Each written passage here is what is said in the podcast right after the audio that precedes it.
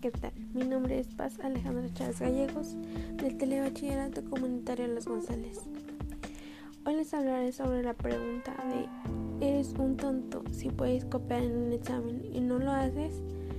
En lo personal mi respuesta está basada en Sócrates y pienso que no eres un tonto si no copias porque corres peligro de que te sorprendan copiando. Pero también está mal copiar porque si copias no aprendes por sí solo para concluir, recomiendo a los alumnos del TBC que estudien mucho para que puedan sobresalir por sí solos y no se encuentren en una situación similar. Muchas gracias. Los invito a seguir mi podcast. Que estén bien y hasta pronto.